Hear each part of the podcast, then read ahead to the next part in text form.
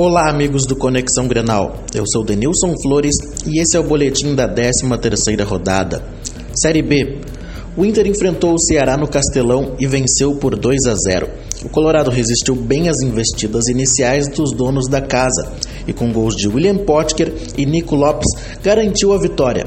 Sábado, o Inter volta a campo e no estádio Rei Pelé enfrenta o CRB. A partida está marcada para as 16 horas e 30 minutos. Para o Conexão Grenal, Denilson Flores.